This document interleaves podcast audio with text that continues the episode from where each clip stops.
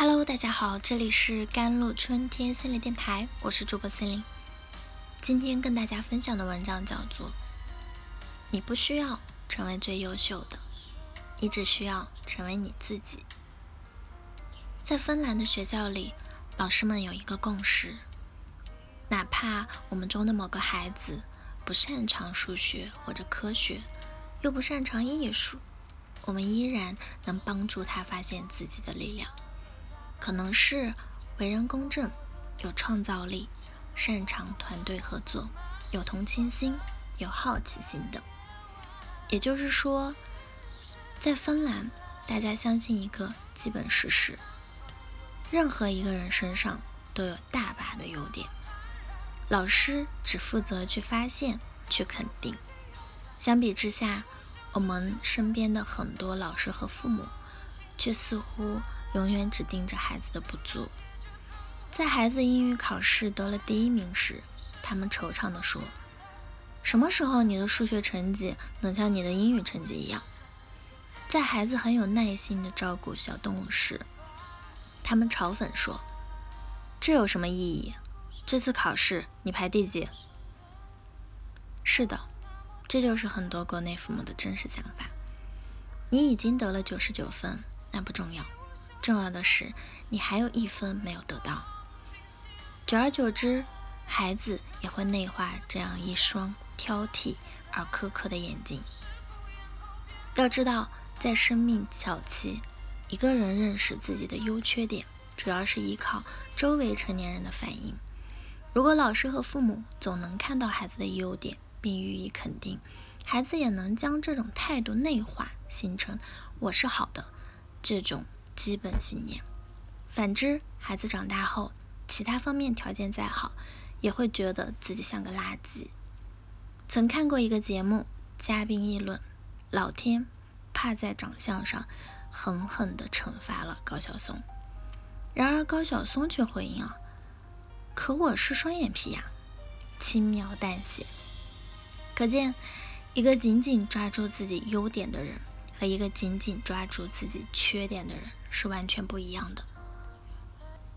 紧紧抓住自己优点的人会拥有绝对的自信和乐观，相反，紧紧抓住自己缺点的人，不管客观条件多好，也会越来越自卑和悲观。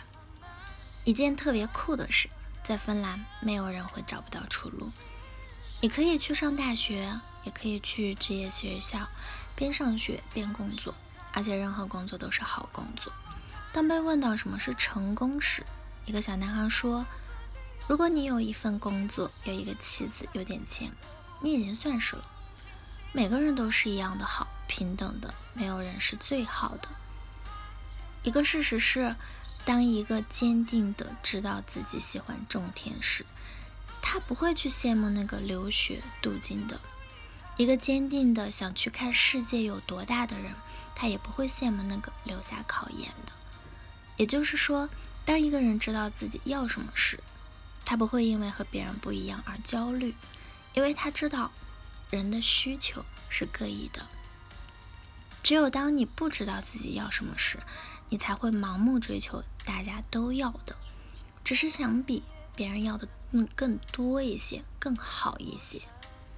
这也是我们大多数人的故事。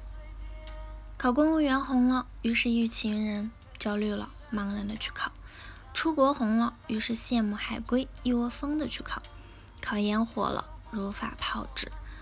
时光匆匆过去，完全不知道自己想要什么，只是机械的模仿着别人，以此来得到别人的认可，却忽略了弄丢了自己的人生是多么遗憾的人生。然而在芬兰，你不用和任何人比，也不用看着任何人。来这人世间走一遭，你只需要找到你自己喜欢和擅长的事情就足够了。前段时间微博有个热搜啊，精神上被抚养是一种什么体验？我想芬兰的教育已经给出了最好的答案。如果你是父母，请记着，活出自己是人生最核心的事。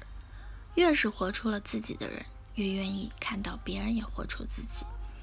所以，当你想干涉孩子时，停一停，想想是不是自身的问题。试着放放手，不去过度控制孩子的人生。孩子生而完美，我们不去破坏就已经很好了，还能教给他什么呢？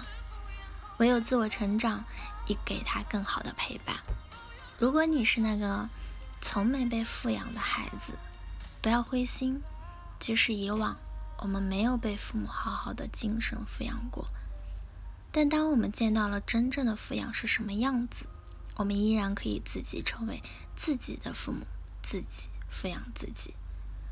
多做你喜欢的事儿，能滋养你的事，在一些看似无关紧要的小事上，坚持你自己的选择，去体验每一件中事情中自己的感觉，这些都会帮助你逐渐活出自己。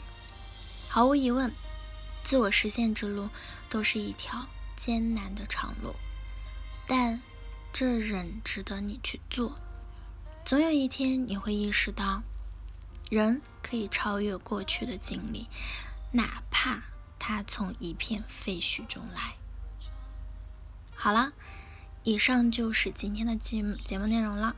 咨询请加我的手机微信号：幺三八二二七幺八九九五，我是 c e l i n e 我们下期节目再见。